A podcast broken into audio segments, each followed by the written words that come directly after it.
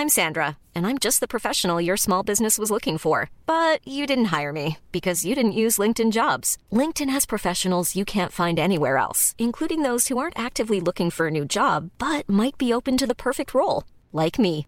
In a given month, over 70% of LinkedIn users don't visit other leading job sites. So if you're not looking on LinkedIn, you'll miss out on great candidates like Sandra. Start hiring professionals like a professional. Post your free job on linkedin.com/people today.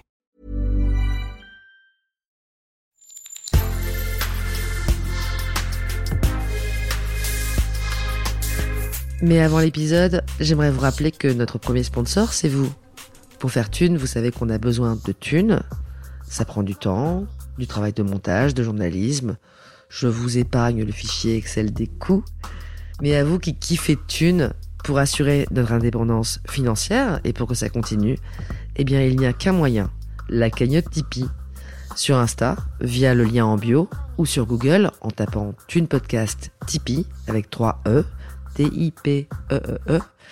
Vous êtes déjà nombreuses, nombreux, mais on espère que vous le serez encore plus. Pour que Thune continue, je compte sur vous.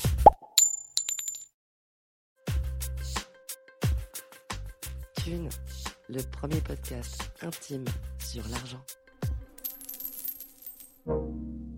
La plus grosse problématique avec l'argent de très loin, c'est la peur de manquer. Et la peur de manquer, elle existait autant chez les millionnaires que j'accompagnais chez des gens surendettés. Donc, ce n'est pas une question de, montant d'argent, c'est vraiment à un autre niveau que ça se passe. Donc, le piège, si tu veux, c'est que comme je pense que la solution est à l'extérieur, je cours après l'argent pour prendre cette expression-là, alors que ma problématique est intérieure.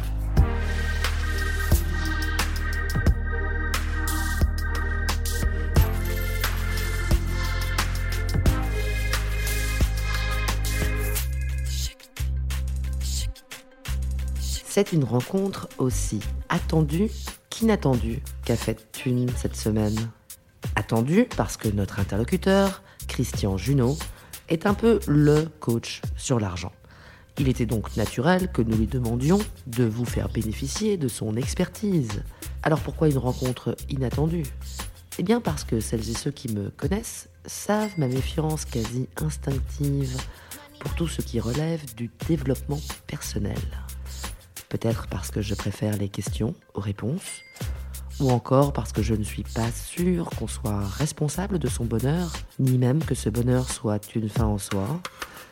Bref, en tout cas, on a discuté avec Christian, et si je ne suis pas d'accord avec tout, je dois quand même concéder qu'il est d'abord très sympa, et surtout qu'il a bien, bien, mais alors bien bossé son sujet. Bonne écoute Christian, tu as la soixantaine, c'est ça? Et tu travailles encore. Comment qualifies-tu ta profession? Spécialiste de rapport à l'argent euh, Coach? Oui, c'est vrai que j'ai un peu de peine à qualifier ce que je fais. Je fais de l'accompagnement, j'accompagne les personnes à pacifier leur relation à l'argent, pour une meilleure relation à l'argent, à faire en sorte que l'argent soit au service de leur projet de vie. Tu as commencé à aider les gens dans leur rapport euh, à l'argent il y a combien de temps? Alors, euh, en tout cas, les premières activités sur ce thème-là, ça fait 12 euh, ans. C'était en 2010. Mais effectivement, euh, je pense que tu sous-entendais ça, c'est que j'étais déjà dans le monde de l'argent avant, puisque j'ai fait 23 ans de travail d'activité professionnelle dans la banque. donc, dont 17 ans comme conseiller en placement financier. Donc, moi, j'étais avec, j'avais affaire à ceux qui avaient plus d'argent que la moyenne, sensiblement plus d'argent que la moyenne. moitié de clientèle étrangère dans une grande majorité de Français et des clientèles suisses, puisque je suis un ancien banquier suisse. Donc j'avais déjà affaire à ce, à ce rapport à l'argent, mais de manière inconsciente, puisque dans la banque, on a sans arrêt affaire au rapport à l'argent, mais on ne fait, on ne parle pas. C'est-à-dire que le rapport à l'argent, ça n'existe pas. On parle d'argent, mais pas de rapport à l'argent. Depuis des années et des années, tu baignes dans l'argent. Mhm. Ce rapport à l'argent, il n'est pas innocent. Euh, tu penses que c'est quelque chose de familial? Tu penses qu'il y a, mhm. dans la façon dont tu as grandi, euh, mhm. euh, ça t'a amené à, déjà à être banquier et à, t'intéresser à ce sujet-là Alors, euh, je pense qu'il y a beaucoup d'inconscient dans le choix de nos métiers. Euh, et, euh, et, moi, j'ai fait 23 ans à la banque, ça me paraît, j'ai envie de dire, le mot qui me vient, c'est terriblement long, terrible, terriblement long, parce que j'ai tout de suite eu l'intuition dès le début que, que je ne finirais pas dans ce monde-là de, de la banque. Et pendant longtemps, à un moment donné, je me suis dit, mais ça a été une erreur de parcours. Et il m'a fallu des années pour voir que l'inconscient m'avait amené là aussi pour différentes raisons. La première, c'est que moi, j'ai d'une famille où il y a eu d'innombrables faillites du côté paternel. Ça alors? Donc il fallait bien qu'il y en ait un qui sache placer l'argent, un peu s'occuper des histoires d'argent de cette famille, parce que c'est visiblement pas une spécialité. Mais il m'a fallu longtemps pour voir ça, tu vois, que c'était comme une forme de guérison que je venais au niveau de la famille. Et je pensais vraiment, au moment où j'étais licencié en 2009, suite à la fameuse crise subprime, et j'ai fait beaucoup de communication de violente, de trucs comme ça. Mais et, si tu veux, à un moment donné, je pensais vraiment qu'il y avait la vie d'avant qui était de banquier. Un peu une erreur de parcours, mais voilà, qui fait que ça avait permis de gagner des sous et puis de, m'occuper un peu de mes peurs et de, pouvoir faire plein de cours. Et puis il y avait le après. Et tout à coup, dans le après, euh, il s'avère que mon mentor, celui que j'ai connu euh, sur la relation l'argent, euh, Peter Koenig, et lui il me dit un jour, Christian, tu vas faire ça comme moi. Au début, j'étais indépendant. Comment puis-je faire ça? Je suis un imposteur vis-à-vis -vis de lui, tu vois. Et euh, j'ai animé un premier atelier, j'ai adoré, les gens aussi un deuxième, un troisième, et petit à petit, ça a pris une place dans mon nouveau projet professionnel. Tu as publié des livres. Oui. Euh, tu as fait notamment une espèce de carton de librairie dans ce domaine-là qui s'appelle Ce que l'argent dit de vous. Mhm, mhm. Tu m'as dit que tu l'as vendu à 15 000 exemplaires, c'est ça À peu près. Depuis 5 ans qu'il mhm, est sorti. Euh, tu, tu, publies également d'autres livres, tu fais des conférences, tu fais des ateliers. Les ateliers, par exemple, euh, il y a combien de personnes? Alors, euh, ben, encore une fois, tu as ma formation sur Internet, j'accompagne en ce moment 220 personnes en même temps. Et puis, il y a des ateliers que je fais euh, pour les entrepreneurs en petits groupes à 10. Là, je fais des ateliers pour les particuliers. là, j'étais à Aix-en-Provence ce week-end. Alors, c'était un peu limité. On avait une petite salle à, 27. Mais normalement, je peux prendre des ateliers jusqu'à 50. J'ai un événement annuel qui aura lieu en mois de juin à Paris, euh, qui est vraiment l'événement avec des conférenciers. Moi et mon épouse qui animent ça, on sera 300 dans une salle pendant deux jours. Donc il y a toutes sortes de, choses qui existent. Qui sont les gens qui viennent te voir aux conférences que tu donnes et aux ateliers? Est-ce qu'il y a un profil, hmm. quelques profils euh, sociologiques ou psychologiques? Est-ce est-ce que c'est une sorte de gens particulière alors, je dirais qu'il y a quand même un point commun, alors je dirais spécialement pour les ateliers, un point commun euh, qui est nécessaire, c'est que c'est des personnes qui ont conscience qu'ils ont une relation à l'argent et que cette relation à l'argent n'est pas aussi fluide qu'ils l'aimeraient. Si je dis ça, ça, peut paraître bête, mais en même temps, pourquoi? C'est que selon moi, 90 à 95% de la population n'a pas conscience qu'ils ont une relation à l'argent. c'est un sujet tellement tabou dont on ne parle pas comme si ça n'existait pas. Et pourtant, selon moi, notre relation à l'argent influence beaucoup plus notre vie que nous l'imaginons. Et c'est pour ça que c'est précieux de s'en occuper. Moi-même, pendant très longtemps, j'étais bourré de peur, alors que j'avais d'excellents revenus. Hein. J'étais bourré de peur avec l'argent, j'avais une forte peur de manquer. Et, mes peurs étaient mon moteur. Si. Mes peurs d'argent, c'était le moteur de mes actions. tu peux imaginer, quand on agit à partir de la peur, c'est pas des actions qui sont de très bonne qualité, qui sont vraiment au service de ton projet. C'est juste essayer de t'occuper de toi euh, avec peur, avec frilosité, en quelque sorte. Pourquoi, à ton avis, c'est aussi tabou l'argent? Alors, euh, en tout cas en francophonie, puisque moi je travaille en francophonie, euh, donc autant en Europe qu'au Québec, et euh, partout c'est vraiment tabou. la France, c'est vraiment, je dis souvent tabou de chez tabou, c'est encore un, truc à part. Ben, je pense qu'alors, il y a déjà une culture judéo-chrétienne qui fait qu'il y a une histoire de d'être riche, c'est pas bien, il y, y, a quelque chose comme ça les pauvres, c'est plus honorable que d'être riche. Il y a quelque chose de louche aussi. Et, euh, mais aussi, je pense particulièrement pour la France, il y a encore un. Euh, comment dire ça Moi, je dis souvent la France est encore déchirée entre la royauté et la révolution. Ils n'ont jamais fait la paix. Et, Coluche avait merveilleusement dit ça, et c'était vraiment un précurseur. Il avait vraiment beaucoup de pas d'avance, je trouve, dans sa manière de voir les choses. Et à un moment donné, il disait En France, c'est bien connu, les riches sont les méchants, les pauvres sont les gentils, et bien sûr, tout le monde veut devenir méchant. Donc c'est magnifique parce qu'il parle vraiment de ce conflit intérieur entre c'est pas bien d'avoir de l'argent et j'ai envie d'avoir de l'argent, tu vois. Donc la France, c'est vraiment un truc, c'est euh, dès le moment où tu as de l'argent, c'est douteux, bah, surtout si c'est dans du business, alors automatiquement tu as dû faire des choses de, de malhonnête ou je sais pas quoi, tu vois. Donc euh, là, on, on, a tendance à dégommer les gens et en même temps, la France, c'est le pays du luxe. C'est comme paradoxal, tu vois. Il n'y a pas jamais autant de, luxe qu'en France, quoi. Hein. C'est vraiment le pays du luxe. Oui, et puis personne se vante vraiment d'être pauvre. Non, non, non, mais en même temps, personne euh, personne se montre trop en étant riche. Tu vois, riche en étant artiste, ça passe bien, ou à la mise sportive, ça passe, mais dans le business, non, ça passe pas. Et il y a vraiment l'idée, on va leur faire payer le prix à ces gens, à, ces, entre guillemets, à ces salles riches. Et d'ailleurs, c'est le seul pays où j'interviens, j'entends l'expression vivons heureux, vivons cachés. J'entends ça en France, je n'entends pas ça ailleurs. Ah oui Ouais, vivons heureux, Vraiment. vivons cachés. Ouais. Parmi tes théories euh, fortes, il y a l'idée, je crois, que ce qu'on cherche ou ce qu'on rejette, c'est jamais l'argent pour lui-même, mais souvent pour autre chose. Mhm. C'est un peu au fondement de ce que tu. Alors, je vais peut-être di- dire ça un petit peu autrement, c'est-à-dire que vraiment le, le grand piège qu'il y a aujourd'hui dans notre société, c'est que nous avons donné, nous donnons chacun individuellement un pouvoir à l'argent, et je donnerai l'explication, un pouvoir à l'argent, mais le problème c'est que l'argent n'a pas ce pouvoir-là. Je donne des exemples. Certains donnent le pouvoir à l'argent de les rendre sécures, d'autres donnent le pouvoir à l'argent de les rendre libres ou autonomes, ou de les rendre heureux, mais d'autres vont aussi donner le pouvoir à l'argent de créer des conflits, d'être la cause des problèmes dans le monde.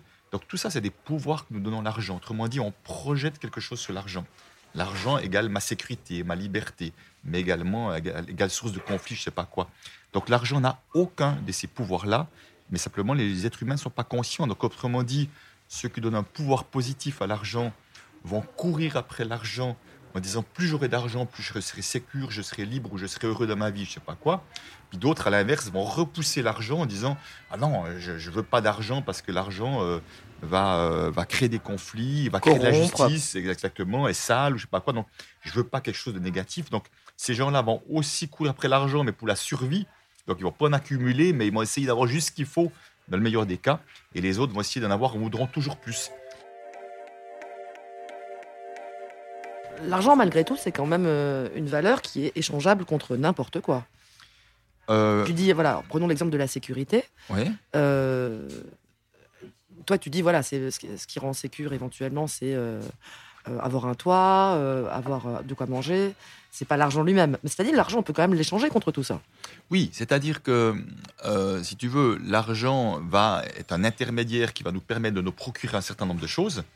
Et, je ne rejette surtout pas l'argent, bien évidemment, bien au contraire. Mais simplement, quand on pense que l'argent, c'est la sécurité, si tu veux, on pense que je peux être sécure, autrement dit, avoir un peu de sérénité en moi, seulement en fonction de mon compte en banque. Donc, tu vois, si ma sérénité, mon bien-être dépend de quelque chose d'extérieur, je suis déjà dépendant de la chose. Et c'est là où ça génère de la peur. Parce que si je pense que ça dépend, ça dépend de l'argent, je vais m'accrocher à mon argent. Et puis comme en fait, moi, j'ai bien connu ça, moi j'avais associé argent et sécurité. Donc j'étais, donc j'essayais, j'avais, et je peux te dire, la plus grosse problématique avec l'argent de très loin, c'est la peur de manquer. Et la peur de manquer, elle existait autant chez les millionnaires que j'accompagnais que chez des gens surendettés. Donc c'est pas une question de, de montant d'argent, c'est vraiment à un autre niveau que ça se passe. Money, money. Donc le piège, si tu veux, c'est que comme que je pense que la solution est à l'extérieur, je cours après l'argent pour prendre cette expression-là, alors que ma problématique est intérieure. C'est-à-dire que moi, si j'étais si insécure et que je cherchais à compenser cette insécurité par de l'argent, c'est parce que je manquais d'estime de moi, je manquais même d'amour pour moi. Il y avait quelque chose d'un manque intérieur.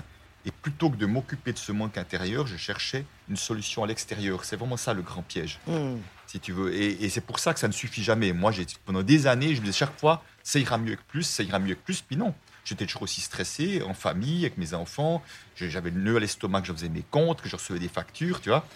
J'avais beau avoir plus d'économies, ça ne changeait rien. Tu relis beaucoup les problématiques que les gens ont par rapport à l'argent à l'enfance. Oui. J'ai remarqué. Tu penses que c'est très structurant l'éducation qu'on a sur ce sujet? Oui, oui, c'est une grosse partie de mes activités, c'est d'aller voir notre histoire euh, familiale avec l'argent, de voir effectivement qu'est-ce qui s'est transmis. Je prends, un- je prends un, deux, trois exemples. Un exemple, c'est que si de génération en génération, les gens ont plutôt galéré financièrement, eh ben, en règle générale, les personnes, elles vont pas s'autoriser à gagner beaucoup d'argent par loyauté familiale. C'est-à-dire qu'éventuellement, on s'autorise à avoir peut-être un petit peu mieux, mais pas trop. Et même si certains, coup, avaient beaucoup mieux, en général, inconsciemment, ils vont tout foirer pour revenir de là où ils viennent. Ils vont tout perdre. Ils vont, ils vont ou se faire rouler, ou, euh, par exemple, se faire arnaquer, se faire rouler, ou à eux-mêmes faire du grand n'importe quoi et revenir de là où ils viennent, à zéro. Il y aurait une sorte de tendance euh, éventuellement assez forte à reproduire le contexte financier dans lequel Ouais. on a grandi. Oui, tout à fait. En tout cas, ça, ça a une grande influence. De la même manière, tu vois, si par exemple dans la généalogie, il y a une personne qui a plutôt bien réussi financièrement, et puis où elle a peut-être eu un accident, elle est tombée malade, elle s'est fait voler, arnaquer, ou elle s'est mal comportée, souvent dans l'inconscient, il y aura ou avoir de l'argent, c'est dangereux. Donc ça va comme limiter les personnes qui auront beau faire beaucoup d'efforts, ils n'arriveront jamais quelque part à avoir une réussite financière parce que ils portent cette histoire inconsciente. Tu définis aussi des types de monnaie-attitude, Mhm, mhm. euh, des types de, de gens selon leur relation à l'argent, Mhm. justement. Alors, il y a des grandes tendances, la tendance écureuil qui amasse, Mhm. la tendance repousseur qui semble fuir l'argent, la tendance euh, montagne russe qui, euh, qui fait un peu les deux, hein, Ouais, qui, euh, qui- bas. hein. Qui, qui chope de l'argent et qui le, qui le crame.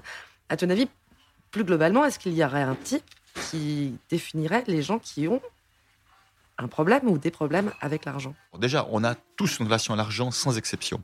Je dirais ceux qui ont vraiment une relation sereine avec l'argent, parce que moi, l'idée de mon mentor Peter Koenig, c'est vraiment accompagner les gens à être sereins avec l'argent, quelle que soit leur situation financière. Et c'est important.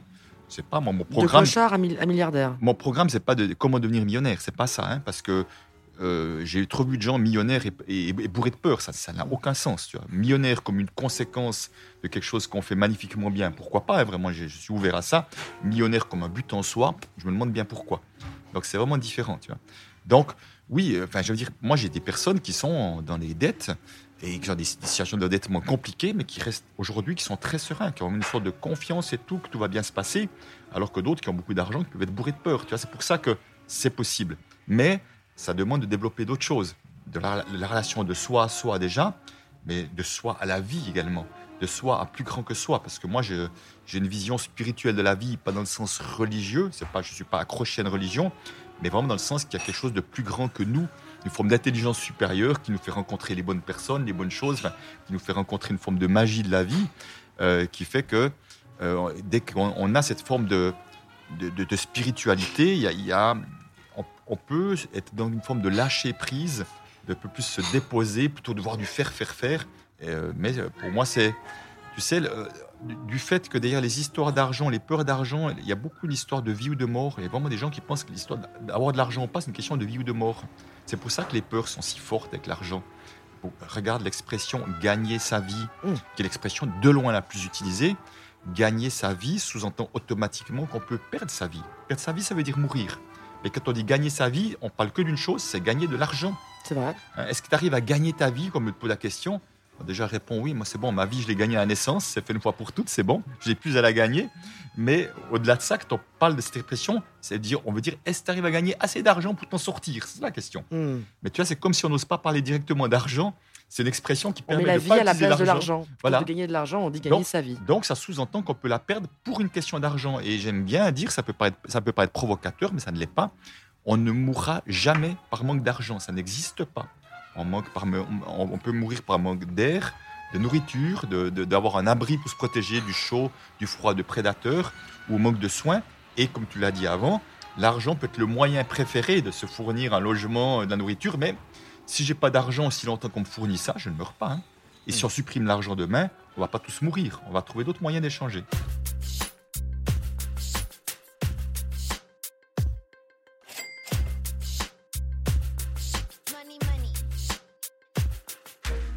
Quand tu parles des gagnants du loto, Mhm. ou des gens qui disent même Ah, j'aimerais bien gagner au loto, et tu fais des remarques assez intéressantes sur le fait que, en réalité, euh, ce type de, de, de, de gain, euh, ça crée pas forcément du bonheur. Ça rend pas les gens forcément plus heureux. Euh, et même, ça peut créer des situations de grand malaise, en fait. J'ai l'impression que ce que tu dis à travers ça, c'est que le changement brutal d'une situation financière, ça peut créer une forme de traumatisme. De manière très simple, s'il suffisait d'avoir de l'argent pour être heureux, ça se saurait. Déjà, c'est la première chose. Donc, encore une fois, mon passé de banquier, j'ai eu suffisamment affaire à des gens riches et ils ont les mêmes problèmes que les autres. Ils ont des, des dépressions, ils sont morts du cancer, de- des, euh, des problèmes d'alcoolisme, des, des- des conflits de couple, des conflits de, de famille, enfin, comme on les voit partout, quoi. hein. Les problèmes de riches, c'est quand même des problèmes. Mais c'est pas des problèmes de riches, parce que ces problèmes-là, tout le monde les a, si tu veux. C'est les mêmes problèmes que les voilà, autres. C'est les mêmes problèmes que les autres, dans ce sens-là. Euh, ils ont, pour certains, un problème supplémentaire, c'est un stress par rapport, peur de perdre leur argent, peur de mal gérer. Voilà, par exemple, ça. Et, j'avais vu à l'époque des gens qui avaient eu une succession et au moment où ils avaient hérité d'argent, ils avaient hérité d'un stress qu'elle allait avec, c'était de mal faire, de pas réussir à le transmettre à la génération suivante. Donc ils avaient comme un boulet qui portait, alors que ça aurait pu être perçu comme une chance. Donc pour rejoindre- revenir à ce que tu dis, effectivement, on peut pas être préparé à recevoir, à moins qu'on soit déjà multimillionnaire, mais à recevoir 5, 10, 15 millions qui vous tombent dessus, c'est impossible d'être préparé émotionnellement à ça. De la même manière qu'on peut pas être préparé à se dire tiens, je vais avoir un cancer grave. On, a- on peut en, en parler, mais on peut pas te préparer à ça. Le jour où ça te tombe dessus, tu sais pas comment tu vas réagir. Mm. C'est la même chose pour moi. Et c'est pour ça que j'ai vu que pour ces personnes, c'était un choc émotionnel. Je me souviens quand on m'a fait intervenir à la Française des Jeux, euh, la personne m'a dit, vous verrez, ils ont un point commun tous, c'est qu'ils sont bourrés de peur.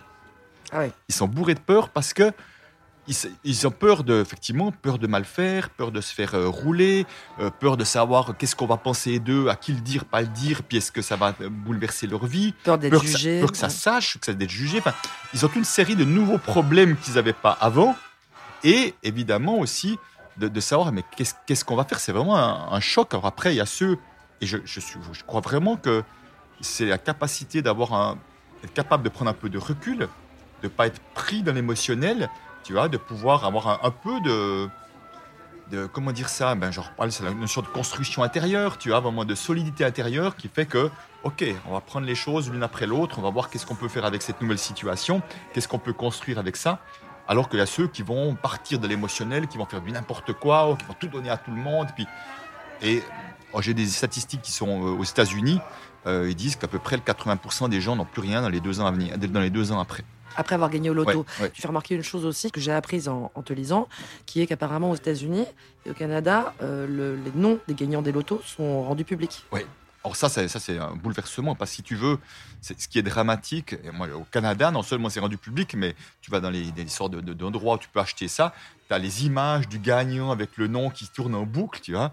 Donc tout à coup, tu deviens potentiellement un personnage public, ou tout à coup, tu deviens, tu as, l'étiquette de celui qui a gagné l'euro million, tu vois. Et je me souviens très bien que je suis intervenu auprès des gagnants, une femme qui me disait qu'il y avait un couple, jeune couple, qui avait, parlé à, un nombre de personnes limité, parce que c'est vraiment la grosse, grosse question, puisque c'est pas en France, tu es dans l'anonymat, c'est un choix.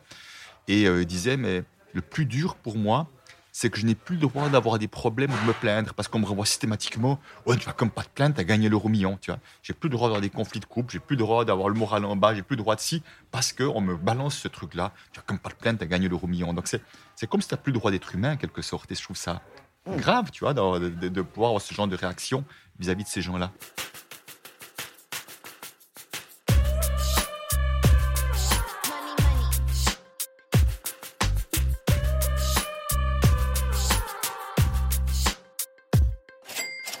Alors il y a un passage que j'ai beaucoup aimé dans ton livre, c'est sur le rapport entre plaisir, travail et argent. Tu fais remarquer que le, le travail est dès l'enfance en fait, par le travail des parents et la façon dont il est présenté.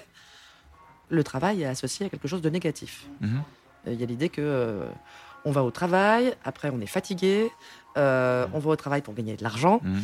Le- même l'origine du mot travail qu'on connaît éventuellement, c'est tripalium, qui est un instrument de torture en latin. Et, et tu, tu pointes ça pour montrer à quel point c'est difficile pour beaucoup d'entre nous d'associer travail et plaisir. Mhm. Et donc, façon de gagner de l'argent et Mhm. plaisir. Tout à fait. Alors déjà, juste peu la petite histoire, déjà reprendre, déjà ce qui se passe dans l'enfance. Les enfants qui vont à l'école, en général, on leur dit est-ce que tu as bien travaillé à l'école? On ne dit pas est-ce que tu as pris du plaisir? Tu vois, en général, tu travailleras bien à l'école. Tu vois, c'est souvent ça, les, conseils des grands-parents et autres. C'est pas prends ton pied, prends du plaisir. Donc toi, il y a déjà quelque chose, je trouve, qui est déjà très connoté, très, très jeune finalement. Et c'est vrai que beaucoup, comme, comme dans, dans mes ateliers, j'ai beaucoup de personnes effectivement qui sont qui ont fait le passage du métier de cœur, donc du métier de plaisir, peut-être là où il y avait, n'avait plus vraiment, euh, ou qui, ont, qui aspirent à le faire, et qui ont cette problématique, qui me disent j'ai tellement de plaisir dans ce que je fais que je peux difficilement demander de l'argent en contrepartie. Parce que c'est comme si, euh, quand on a du plaisir pendant longtemps, c'était quoi? C'était le hobby, les loisirs, tu vois? On va, là, on va prendre du plaisir, c'est les loisirs, c'est à côté du travail qu'on va faire ça. C'est pas de l'association. Parce que le travail, est comme, euh, il y a quand même eu beaucoup de souffrance à une époque, qui était une réalité, hein, dans, dans, dans, dans- l'usine ou dans les champs et tout. Dans les mines. euh, Voilà, c'est ça. Et, et donc, c'est comme si nous sommes dans ces nouvelles générations qui pouvons commencer à mettre travail et plaisir comme une seule et même chose. Et, mais ces gens-là sont comme empruntés en disant c'est déjà tel, je suis déjà tellement privilégié d'aimer ce que je fais. Si en plus je demandais de l'argent et je gagnais beaucoup d'argent, ce serait presque indécent, obscène vis-à-vis de ceux qui souffrent. Donc souvent, ce sont des personnes qui vont demander des tarifs bas et qui vont plutôt galérer financièrement, comme s'il devait y avoir un prix à payer du fait d'avoir du plaisir dans ce que je fais. Et pour autant, tu crois pas qu'il y a des métiers qui sont malgré tout euh, très compliqués à envisager sous l'angle du plaisir? Mmh. Justement, il y a encore aujourd'hui des, euh, des, gens qui font des tâches répétitives ou, mmh. Euh, mmh. ou qui ont des métiers très contraignants ou durs physiquement. Tu crois que tout le monde peut avoir un, un travail qui associe du plaisir et permettre de gagner de l'argent? Alors, je pense que c'est en tout cas plus possible que nous l'imaginons. Euh, je me souviens qu'on avait interrogé des personnes, entre autres, je pense à des femmes qui travaillaient dans des caisses de grands magasins où on peut se dire, tiens, c'est répétitif, qui disaient, si, si vous gagnez beaucoup d'argent et tout, et elles disaient, je continuerai cette activité-là, mais peut-être euh, deux journées par semaine et tout, parce que ça cette activité, j'aime le contact, j'aime voir du monde et tout, donc je ne serais pas en train de s'en débarrasser. Je me souviens de gens, et j'en ai eu l'occasion d'en voir, qui ramassent les ordures et puis qui sont là derrière le camion, puis qui chantent, qui sont joyeux, enfin tu vois, à un moment donné, de là où je suis, je me dis, ça doit être horrible. Et parfois, certains trouvent que non, de là où ils sont, ça ne l'est pas forcément. Mais surtout, moi, j'ai vraiment aussi une croyance, c'est que euh, plus nous allons... Euh, comment dire ça? Moi, je pense que nous allons de plus en plus vers une société où, effectivement, les personnes auront envie de faire quelque chose qui a du sens. Et les entreprises qui ne se donneront pas de peine à offrir des, qui donneront à offrir des conditions d'activité professionnelle euh, un peu plus euh, respectueuses, où vraiment on pourra vraiment s'ouvrir, prendre du plaisir à ce qu'on fait, on a toujours plus de difficultés à trouver du monde.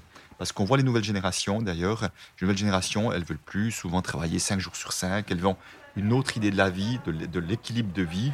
Et, et d'ailleurs, certains milieux sont bien empruntés parce qu'ils ne sont pas préparés à ça. On veut travailler à temps partiel très vite, on veut passer du temps en famille avec nos enfants. Et donc, si on n'est pas en capacité d'accompagner ces nouvelles générations, on ne va pas les attirer dans les, entreprises. Donc, je pense que ce monde est en train d'évoluer et que et qui va euh, être appelé encore plus évoluer. Et peut-être bien que ce qui est de l'ordre de la pénibilité, on trouvera de plus en plus à ce que ça soit fait peut-être par des machines ou autres, plutôt que par des êtres humains.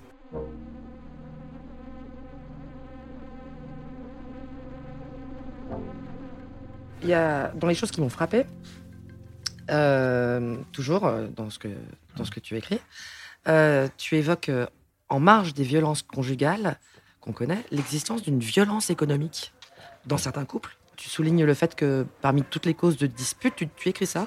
les finances sont celles qui touchent le plus les individus, mmh. et tu dis c'est également les plus violentes. Mmh. Et tu rajoutes qu'il n'y a pas de différence entre les couples de riches et les couples de pauvres à cet égard. Alors ce concept de violence domestique économique, j'ai trouvé ça euh, assez nouveau. Oh, oh, déjà, si je partage ça, c'est que je me base déjà sur une, grosse étude qui était faite aux États-Unis, entre autres, hein, qui partageait ça, qui, qui ont vu que les, querelles d'argent étaient les plus violentes. Mais je crois qu'il y a quelque chose d'assez logique derrière, c'est que du fait qu'il y ait des peurs si importantes derrière les questions d'argent, si tu veux, c'est que dès le moment où je prends ce que je vois souvent dans les, dans les couples, c'est quoi? Il y a une personne qui a envie d'économiser frileusement à partir de peur, comme je l'ai fait pendant si longtemps. Et puis il y a bien souvent une autre qui a tendance plutôt à vouloir profiter de la vie, puis à dépenser, puis à pas se poser de questions. Donc c'est déjà deux perceptions de la vie différentes. Et puis celui qui est plus dans profiter de la vie, qui va dire mais non, t'as pas rien compris à la vie, on ne sait pas combien de temps on va vivre, on est là pour. Enfin, c'est deux, si tu veux, deux manières de voir les choses qui n'arrivent pas à se rencontrer en quelque sorte.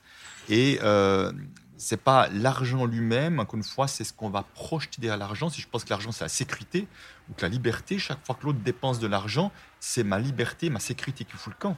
Et c'est de ça qui se passe. Et c'est pour ça que j'ai pu voir des choses où, encore une fois, euh, il n'y a, plus aucune confiance, il y a plus beaucoup de jeux de pouvoir qui sont faits derrière l'argent, tu vois.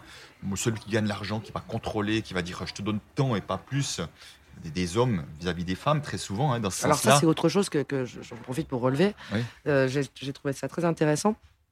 Tu relèves que beaucoup de femmes associent argent et autonomie. Mhm. Alors que les hommes, quasiment jamais, hein, euh, ils n'associent pas du tout euh, argent et autonomie. Oui, ouais, dans les projections, évidemment, il y a tout un historique derrière. les hommes, pendant très longtemps, c'est les hommes qui amenaient l'argent à la maison. Les femmes s'occupaient de le côté intérieur du foyer Alors, et très souvent, effectivement, les femmes recevaient un montant et puis elles devaient se débrouiller avec ça. Et trop souvent, on a vu des femmes de devoir quémander de l'argent pour un peu plus, et ci ou ça. Bah, en France, l'autorisation d'ouvrir un compte en banque, c'est 1965. Le droit de vote en Suisse, c'est même plus tard aussi d'ailleurs. Donc, ce qui veut dire que, si tu veux, tu n'imagines pas le nombre de femmes que j'ai des ateliers qui avaient le message de leur, euh, de leur mère tu seras autonome, tu ne dépendras pas d'un homme. Et, euh, et, vraiment cette sorte de volonté et qui en même temps qui est un autre piège. Alors pourquoi c'est un piège? Parce qu'on pourrait se dire, bah, c'est super. Alors oui, bien sûr que c'est sur le principe, je suis parfaitement d'accord avec ça. Simplement, où c'est un piège, c'est je vois le prix à payer à ça. C'est-à-dire que je vois des femmes qui s'épuisent dans une activité professionnelle qui ne leur convient plus, tellement elles s'accrochent à leur autonomie. Mais quelque part, leur vie devient une galère. Alors mmh. que moi, ce que j'amène, c'est de dire, euh, soyons ouverts à toutes les solutions. Si ma seule solution possible et imaginable, c'est que l'argent ne peut venir que de moi, eh ben, je suis déjà en train de me limiter. Je donne un exemple dans le livre euh, d'une femme qui souffre dans son travail et son compagnon de vie lui dit, euh, que je connaissais, qui avait une belle situation, lui dit, mais arrête de souffrir, arrête de travailler, prends le temps de te former autre chose et tu pourras trouver une nouvelle activité qui va te plaire. Elle dit, jamais de la vie, je ne veux pas dépendre de qui que ce soit. Et justement, je lui amène dans l'atelier, je dis, mais écoute, en fait, tu ne te rends pas compte, tu, tu, tu, rejettes toute idée de dépendance, mais tu es déjà dépendante. Tu dépends d'une activité professionnelle qui ne te convient plus pour ne pas dépendre d'un homme financièrement parlant. C'est déjà une. Tu peux choisir la dépendance que tu veux, tu peux juste choisir, mais elle existe déjà.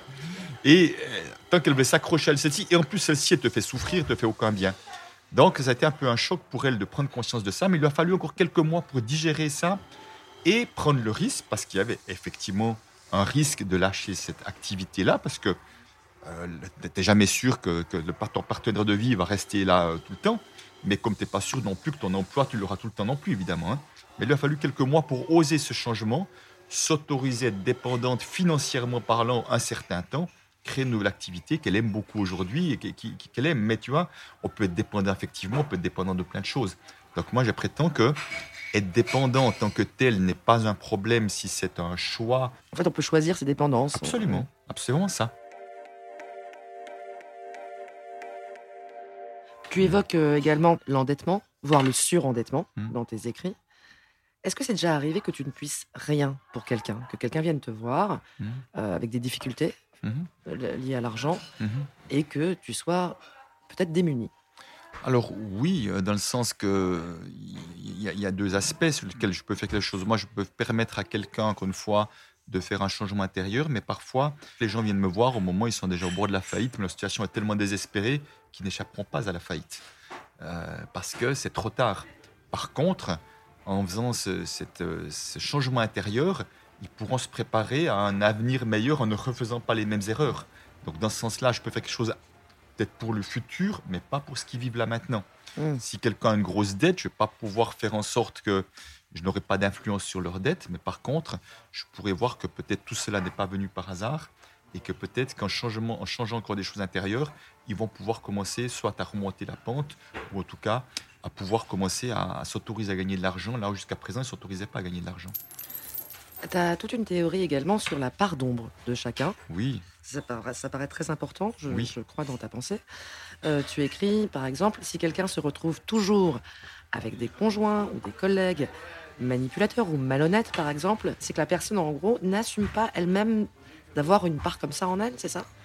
Ben, c'est-à-dire que oui, selon, selon ma perception, euh, la vie nous amène des situations et des personnes pour aller voir des parties de nous que nous avons rejetées, que nous n'aimons pas, que nous ne voulons pas voir. Donc les personnes qui disent tiens, euh, c'est pas possible, j'attire systématiquement des manipulateurs à moi, que ce soit mon chef, un conjoint, je sais pas quoi. Je dis ok, est-ce que tu aurais pleinement accueilli ta part manipulatrice? Aurais accueilli le, le, manipulateur, la manipulatrice en nous Parce que j'estime que nous sommes tous des manipulateurs. Nous nous manipulons nous-mêmes. Moi, je me suis manipulé pendant des années à ne pas vouloir voir que je souffrais à mon travail tellement ça me faisait peur de le voir. Tu vois, donc j'étais déjà de ma propre, je me manipulais moi-même.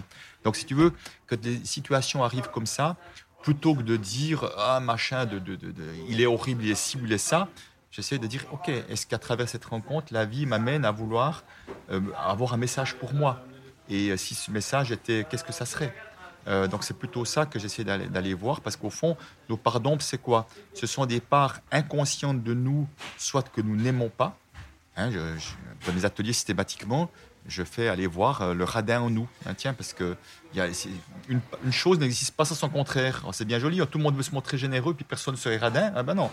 Et si j'étais l'un et l'autre, des fois je suis dans l'ouverture et je suis, des fois je suis dans la fermeture. C'est ça la générosité, la radinerie. Et je disais, fermer, moi j'essaie de sortir des mots, parce que les mots sont très connotés, tu vois. Mais si je dis juste ouvrir et fermer, c'est déjà, c'est déjà plus neutre. Et je donne l'exemple, fermer dans le sens ne pas laisser sortir d'argent ou autre chose, ça peut avoir du sens. Si je prends un exemple, un de mes enfants qui serait addict au jeu, à la drogue, je ne sais pas quoi, venir réclamer de l'argent, je n'ai pas envie de contribuer à ça. Je vais fermer tout en lui proposant peut-être de discuter et tout ça. Et c'est absolument juste pour moi euh, de, fermer à cet instant-là, comme je peux être dans l'ouverture à l'instant d'après. Donc comment je peux être l'un et l'autre? Parce qu'il y a des gens qui donnent, donnent, donnent à tout le monde, mais qui, qui a de la fausse générosité, qui veut lui acheter de l'attention, de l'amour à travers de la générosité, mais qui n'est pas une générosité du cœur, qui est une peur de ne pas être aimé. C'est pour ça que c'est beaucoup plus subtil que ça. Les gens qui sont vraiment très radins, j'ai l'impression qu'ils ne le savent même pas ou qu'il est très compliqué qu'ils le disent en tout cas. Oui, parce que c'est perçu comme honteux euh, déjà. Mais déjà, le mot lui-même est tellement connoté. C'est pour ça que j'essaie de sortir des mots. En même temps, mon fils m'a traité de radin table une fois, qui a été un vrai, un vrai choc pour moi à l'époque, mais qui a été un choc salutaire, parce que ça m'a permis de voir que j'avais beaucoup de peur. Mais si tu veux, moi j'essaie vraiment de voir l'humanité de chacun. Et derrière le comportement qu'on nomme radin, il y a 100% du temps des peurs, que des peurs. Ce ne sont que des peurs qui se manifestent sous forme de retenir. Plus les gens retiennent, plus leur peur est grande.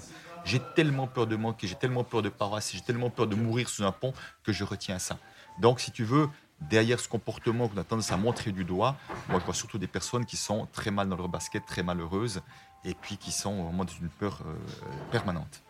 Est-ce qu'il n'y a pas, l'idée que, euh, quelque part, sous-jacemment, que euh, tous les problèmes qu'on peut avoir liés à l'argent, c'est quand même. On en est entièrement responsable? Alors, oui, mais si tu veux, si, si je suis d'accord avec toi à une condition, c'est que derrière le mot responsable, on ne mette pas le mot coupable. C'est pas la même chose. Parce que souvent, dans les mots responsable, on met le coupable. Moi, je vois pas de coupable. C'est-à-dire que je suis responsable de ma vie. Ma, vie, là où je suis aujourd'hui, n'est que le fruit de tous les choix que j'ai faits, des, des, multitudes, des millions de choix que j'ai faits. Ça veut dire que tu ne crois pas du tout à la tuile financière, à l'inflation, à la faillite, euh, à des choses extérieures qui peuvent créer des problèmes dans la vie financière? Mais si tu veux, pour moi, la faillite, ce sont encore une fois euh, des choix que j'ai pu faire et, euh, ben, j'ai, en plus, je viens d'une famille, où je te dis, il y a eu de multitudes de faillites. Et ben, je prends l'exemple de mon père, euh, je te disais, qui est, décédé il y a juste une semaine, là où on se parle. Donc, je, suis plein d'amour pour lui et aucun jugement de ma part quand je parlais de lui. C'est-à-dire qu'à un moment donné, il fait une première faillite. Et si tu veux, il dit, c'est la faute de la conjoncture et de ce salaud de banquier qui m'a mal conseillé. C'était pas moi le banquier. donc, donc, tu vois, à un moment donné, il dit, la faute est à l'extérieur. Et c'est quoi le problème que tu dis ça? C'est qu'il n'a pas pris le temps de se dire, OK, qu'est-ce que j'ai peut-être pas vu? Qu'est-ce que j'aurais pu faire autrement? Qu'est-ce que j'ai à apprendre de ça? Quels sont les comportements qui ont été gagnants? Tu vois, À un moment donné, si je prends ce temps d'aller voir, et si d'aller voir chez moi, parce qu'il y a une multitude de choix derrière tout ça, de faire confiance à des gens qui ne méritaient pas la confiance. Euh, parfois, d'engager des gens euh, qui ont été des mauvais choix, qui l'ont coûté très cher. Il y a eu des séries de choses que moi je voyais de l'extérieur, mais que nous ne voulions pas voir. Donc, du fait de absolument pas se remettre en question, il refait les mêmes erreurs, il refait une deuxième faillite dix ans après.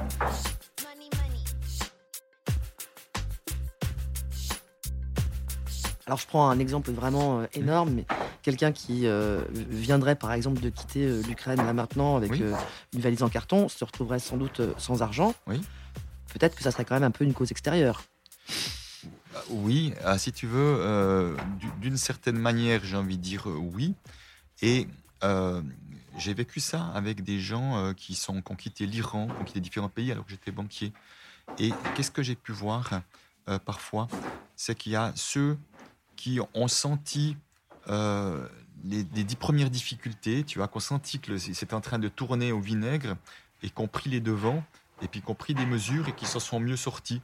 Il y a ceux qui n'ont pas voulu voir qu'il était en train de se passer un truc et au moment où ça leur est tombé dessus, eh ben, ils ont dû partir en courant avec plus rien du tout. Mais surtout, ce que j'ai pu voir dans les histoires familiales, c'est que les histoires se rejouent. C'est-à-dire que je prends un exemple, euh, j'ai beaucoup de personnes euh, qui ont soit par exemple des gens qui ont quitté l'Espagne à l'époque de, à l'époque ils étaient en danger, tu vois, De Franco? Voilà, de Franco, qui sont venus se réfugier en France et qui ont tout laissé. Et qu'est-ce que je vois dans la généalogie d'après, où ces gens qui ont donc tout perdu parce qu'ils sont partis, c'était vraiment la survie. Je vois dans la généalogie d'après, les gens vont revivre des choses, ils vont tout perdre. Ils vont tout perdre parce qu'ils vont faire une faillite, ils vont tout perdre parce qu'il y a un divorce qui va mal se passer. Donc, comme par une forme de loyauté, on va revivre les mêmes choses. Euh, donc, il se pourrait bien que ça ne soit pas un hasard, mais quand je dis que ce ne soit pas un hasard que des gens perdent tout, parce que déjà, dans la généalogie d'avant, il y a peut-être des gens qui ont tout perdu sous le, à l'époque du tsar ou je sais pas quoi, de la révolution, et qu'on revive des mêmes choses. Bon, après, 3 millions d'Ukrainiens qui quittent du jour au lendemain. Ouais. Alors, je veux bien qu'il y en ait peut-être qui aient pris des dispositions, mais apparemment, il y a quand même un- quasiment la, la totalité, presque la totalité de la population qui a été surprise, qui ne s'attendait Mhm. pas à ce que ça aille à ce point-là, Mhm. et qui n'a pas pris de disposition. Donc, euh, ils sont peut-être pas tous en train de reproduire des schémas familiaux. Tu vois ce que je veux dire? Oui, bien sûr, j'entends bien. Euh, Encore une fois, je je, je- je ne prétends pas ça, mais ce serait de voir de situation en situation Mm. pour comprendre qu'est-ce qui fait que ces gens se retrouvent avec plus rien. Et ce plus rien, qu'est-ce que- enfin, ce plus rien, au fond, je ne sais pas, hein, parce que certains peut-être viennent avec des billets plein les poches ou pas. Mm. Pour ceux qui en ont, évidemment, hein, euh, par rapport à ceux qui n'en ont pas. Encore une fois, qu'est-ce je ne sais pas. J'ai pas, j'ai pas de réponse définitive à ça. Mais si tu veux, il y a une chose où moi j'essaye de ne pas entrer dedans, c'est dans le côté euh, des victimes. Il y a des victimes, il y a des bourreaux et des sauveurs. Parce que pour moi, quand on entre dans ce système-là, qui était l'histoire de mon père, tu vois, je suis victime de du bourreau, etc. Et je n'ai rien. Parce que quand on, on se met dans le rôle de victime, c'est-à-dire que je n'ai rien à apprendre de ça, et j'ai rien à changer de ça. Et moi, j'essaie vraiment chaque fois de sortir de là en disant et s'il y avait quelque chose à apprendre de ça, et s'il y avait quelque chose à comprendre de ça, qu'est-ce que ça serait? Bon, toi, tu penses pas vraiment que l'argent fait le bonheur, hein, ça, je crois qu'on a compris. Non, non, c'est-à-dire que si, encore une fois, il suffisait d'avoir de l'argent pour être heureux, ça se saurait, ce serait beaucoup trop simple. Et, et simplement, moi, je- vois les choses peut-être autrement. Je trouve que l'argent amplifie ce que nous sommes déjà. Si je suis déjà heureux, l'argent me sera encore, me rendra encore plus heureux parce que ça me permettra d'en faire profiter d'autres personnes, de contribuer encore mieux à ce que je fais. Si par contre je suis déjà dans beaucoup de peur, l'argent m'amènera encore plus de peur, encore plus de retenue. Donc l'argent c'est plutôt un amplificateur de ce qui est déjà là. Intéressant. Euh, malgré tout, est-ce qu'on peut quand même pas se dire que à partir d'une certaine limite basse, Oui. à partir d'une certaine pauvreté, Oui. est-ce que ça peut quand même rendre malheureux? De ne pas en avoir euh, peut vraiment euh, créer beaucoup de soucis, euh, de stress, d'anxiété, évidemment, et que ça, c'est pas aidant. Donc, ça va, ça va faire en sorte que les gens sont beaucoup dans la survie. Et, si tu veux, euh, ce que j'ai remarqué, mais d'autres personnes le partagent mieux que moi, parce qu'ils ont beaucoup plus bourlingué dans le monde, c'est se dire, c'est dingue d'aller dans des contrées où il y a des fois très peu d'argent, il y a vraiment les gens très peu de choses, et apparemment, je dis apparemment, ils ont une forme de sérénité ou de bien-être, de joie des petites choses que nous avons perdues. Euh, donc, il semblerait, je dis ça, j'ai mon conditionnel, Mhm. il semblerait que ces gens avec peu de choses peuvent être tout aussi bien que nous, dans notre société de consommation, qui pour moi est devenue une société de compensation. C'est-à-dire qu'à un moment donné, alors, ben, il y a quand même des choses qui sont assez frappantes. Regarde dans nos pays euh, occidentaux, où on a un niveau de vie clairement supérieur à d'autres pays, qui semble qu'il y a beaucoup plus de suicides, qu'il y a beaucoup plus de dépression, qu'il y a beaucoup de... Il y aurait a priori tout pour bien faire, et visiblement, ce pas les résultats de de ce qui sortent. Euh, Tu dis euh, sérénité, tu dis euh, bonheur, euh, tu dis heureux. Dans la, sur la dernière page de couverture de ton livre, Ce que l'argent dit de vous, il y a cette promesse. hein, en en lisant le livre, on trouve la sérénité face à l'argent. Tu, tu crois au bonheur, donc. Tu crois à la sérénité. Tu Alors, la sérénité, ah oui, évidemment, la, la sérénité est un état intérieur. Mais attendons-nous, hein, un état intérieur n'est jamais quelque chose de permanent. C'est-à-dire que, tu vois, je euh, moi aujourd'hui, là où j'en suis, au début d'année, on me dit combien tu vas gagner cette année, mais je n'ai pas la moindre idée. Là maintenant encore, j'ai pas la moindre idée. Bon, mon année a bien débuté, mais si tu veux, au début d'une année, j'ai aucune idée et ça me pose aucun problème d'avoir aucune idée. Et que je vois à l'inverse des, personnes et qui ont déjà fait des tableaux Excel, des machins, des gens qui, font des métiers proches du mien, qui ont déjà tout planifié comment ça va se passer, qui ont déjà rempli leur agenda pour se rassurer. Moi, je peux aussi remplir mon agenda. Mais c'est pas parce que je me plein d'activités qu'elles auront lieu. J'ai tellement annulé d'activités dans ma carrière parce qu'il n'y a pas assez de personnes. Tu vois, c'est pas euh, remplir l'agenda ne veut pas dire que les gens vont se bousculer pour venir à toi. Donc, à un moment donné, cette sérénité, aujourd'hui, mon deuxième semestre, au moins pas, il est vide, mais j'ai rien dans mon agenda. Et je ne cherche pas à mettre des choses parce que je sens pas à l'instant de vouloir mettre des choses parce que je sens que ça bouscule dans le monde, il y a des choses qui bougent, je sais pas trop ce qui va se passer. Et puis je dis, je verrai bien quand je sens le moment de mettre des choses dans mon agenda, je les mettrai. Mais pour l'instant, je ne le sens pas. Et ça peut encore durer un mois ou deux, je ne sais pas. Ça n'a aucune importance. Tu fais tes comptes? Peu. Je fais très peu mes comptes. Non, j'ai pas. Ben, j'ai une adjointe aujourd'hui. J'ai enfin, un peu de personnes qui travaillent avec moi, qui, qui, qui, me soutiennent aussi. Et si tu veux, euh, mon adjointe, par exemple, je lui dis écoute, tous les trois mois, j'aimerais bien savoir où j'en suis dans mon projet professionnel. Tu me donnes, là, tu combien il y a eu d'entrées, combien de sorties, où on en est, voilà, etc. Et voilà, mais pendant ces trois mois, j'oublie tout ça. Alors après, euh, quand je fais des paiements de temps en temps, je vois un petit peu où sont mes soldes en compte. Mais non, je n'ai pas de budget, euh, je n'ai pas de comptabilité précise. Je dis, j'ai une immense confiance, je sais qu'il y aura toujours ce qui est nécessaire. Et c'est ça la sérénité pour moi. J'appelle la confiance en la vie. C'est vraiment cette confiance qu'il y a quelque chose de plus grand que moi qui m'accompagnera, qui me soutiendra s'il y a des difficultés. Est-ce qu'on peut être généreux dans ses relations oui. et radin avec l'argent? Parce que l'argent est toujours connecté quelque part mhm. à la façon dont on se comporte. D'une certaine manière, oui, je pense. Mais ça aura ses limites, c'est-à-dire que si euh, j'essaie de reprendre euh, mon exemple, qui est celui que je connais le mieux, euh, moi, même j'avais beaucoup de peur de manquer, donc j'étais plutôt dans la retenue avec l'argent. Donc je disais où je pouvais être généreux dans mes relations, c'est que je pouvais offrir beaucoup d'écoute, beaucoup de présence, vraiment une vraie envie de soutenir la personne. Mais euh, pour que je le fasse financièrement, là, c'était un peu plus compliqué parce que ça venait réveiller mes peurs. Par contre, je peux offrir beaucoup d'autres choses, vraiment avec beaucoup de cœur et d'envie. C'est pour ça que les gens pouvaient beaucoup m'apprécier. Et, et, au fond, on n'était pas conscient que j'avais beaucoup de peur avec l'argent parce que euh, ça ça se manifestait pas beaucoup. Euh, si tu veux, on, peut vraiment ouais, facilement prêter, donner de l'argent. Encore une fois, c'est pas toujours de la vraie générosité pour moi. Parce qu'encore une fois, je vois tellement souvent des personnes qui prêtent ou qui donnent l'argent, mais qui se sentent obligés de le faire parce qu'ils ont peur du regard des autres s'ils ne le faisaient pas. Et à l'inverse, les flambeurs, c'est forcément des, des gens qui veulent être aimés? Il y a vraiment une différence dans le flambeur qui va payer des tournées à gauche, à droite, qui va payer à tout le monde, tu vois. Souvent, c'est une manière inconsciente d'acheter de l'amour et de l'attention, tu vois.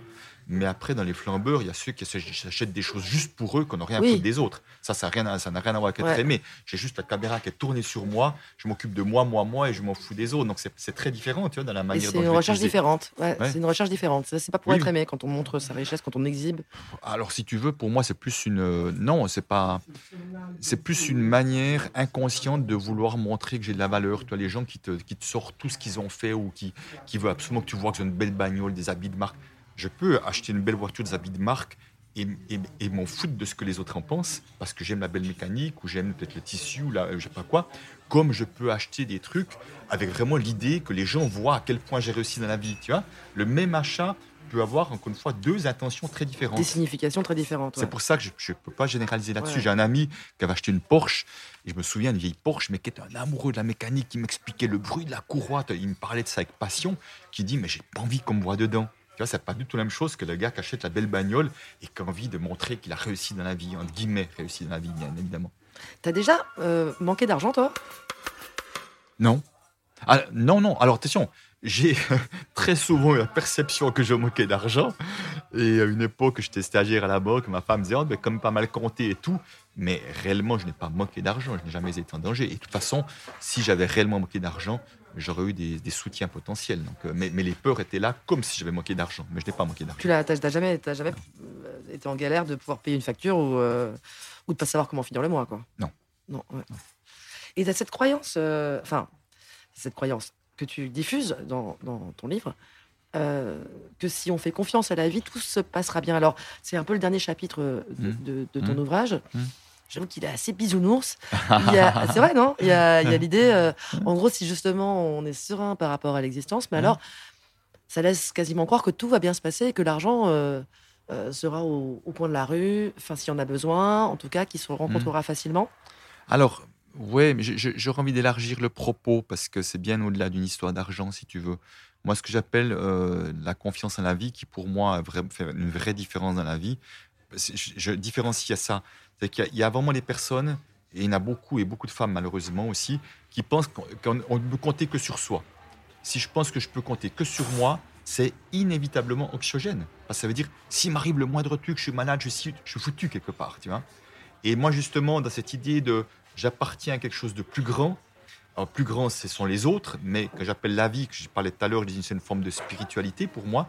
Cette confiance en la vie, c'est vraiment une croyance, mais cellulaire, pas juste avec la tête, hein, cellulaire de dire, quoi qu'il m'arrive dans la vie, aussi inconfortable soit-il, soit je trouverai les ressources en moi, ou je, retrouve, je trouverai des soutiens, des ressources extérieures. Ça ne veut pas dire que ça sera facile, que l'argent va tomber du ciel, ça veut dire que j'aurai des solutions pour m'en sortir. Donc, ce n'est pas tu es en train de dire que je vais devenir millionnaire, c'est pas ça. Hein. Et, si tu veux, dans cette croyance-là, mais que, parce qu'au fond, ce que je vois, c'est que nos croyances créent notre réalité. Si je crois, si la croyance la société est dangereuse, je vais avoir plein d'expériences qui me montrent que la société est dangereuse. Si je crois la croyance qu'effectivement que la vie est bonne avec moi, je vais avoir plein de, situations, attirer des situations qui font que je vois que la vie est bonne avec moi. Et quand je dis la vie, vie est bonne avec moi, c'est pas que j'aurai plus de difficultés. C'est que quand j'aurai des difficultés, je vois que la vie est juste en train de me montrer des signaux. Eh oh Christian, tu es en train de faire fausse route, tu es en train de t'égarer, euh, tu es en train de partir dans l'ego, tu es en train de donner toute puissance. Et elle m'amène des situations inconfortables pour me m'aider à, revoir que je peut-être serait bien que je me recentre un petit peu. Alors, sur le côté, euh, hein? euh, justement, peut-être moins bisounours, ça m'a vachement étonné dans ton livre. À aucun moment tu parles de vol, de crime, d'arnaque. Mhm. L'argent, c'est aussi une dimension. Mhm qui, a, qui, a, à voir avec tout ça, avec un, un, monde plus obscur. Où, enfin, beaucoup de, de, crimes, de délits. Euh, et les prisons sont remplies de gens qui ont euh, fait des choses en rapport avec l'argent. C'est une dimension qui t'intéresse pas? Alors non, non, c'est pas qu'elle m'intéresse pas. Euh, si tu veux, c'est que, c'est que, bon, on parle des prisons, mais pour moi, les plus grands criminels, ils sont pas en prison. Hein. Euh, ils sont à la tête de, grandes sociétés, parfois. Ah, les criminels en col blanc, éventuellement, oui. Ben oui, non, mais qui sont, qui, sont, qui sont à la tête de grandes sociétés, qui sont prêts à vendre des produits de la bouffe de, merde, excuse-moi, qui se vendent à, vendre des, des, des, des produits euh, soi-disant pour la santé toxiques, etc. Donc, pour moi, les plus grands criminels, ils sont à cet endroit-là. Mm. Et eux, ils sont pas en prison et ils en gagnent beaucoup d'argent. Mm. Mais évidemment, il y en a d'autres qui, qui, vont là derrière. Mais simplement, où il y a un point commun, c'est que autant ceux qui sont prêts à gagner de l'argent au détriment de l'éthique, qui sont dans ces cols blancs dont on parle, euh, autant que ceux qui vont euh, voler euh, une petite mémé ou voire prêt à tuer ou braquer une banque, je sais pas quoi, à travers l'argent, on pourrait dire certains, c'est de la survie, c'est possible. Et puis d'autres, à travers l'argent, c'est autre chose qu'ils cherchent encore. Ils cherchent à dire que certains, pour eux, l'argent, c'est le pouvoir. Euh, je pense au col blanc. Et autrement dit, on revient à la même chose que la sécurité. Si je suis déconnecté de mon pouvoir de me créer une belle vie qui a du sens, je vais chercher à avoir du pouvoir à l'extérieur par tous les moyens. Et comme ça marche pas, il n'y a jamais assez de pouvoir. J'essaie toujours d'avoir plus de pouvoir. Et je cours après le pouvoir. Mais d'autres, ils peuvent courir après la liberté, ils peuvent courir après, s'ils pensent que l'argent c'est le bonheur, ils vont absolument vouloir avoir un maximum d'argent parce qu'ils pensent qu'ils seront heureux derrière. Donc, à travers leurs actions déplorables pour avoir plus d'argent, il y a autre chose qui se cache derrière. Donc moi, c'est vraiment cette autre chose qui m'intéresse. L'argent est un intermédiaire, mais il y a toujours une autre chose derrière.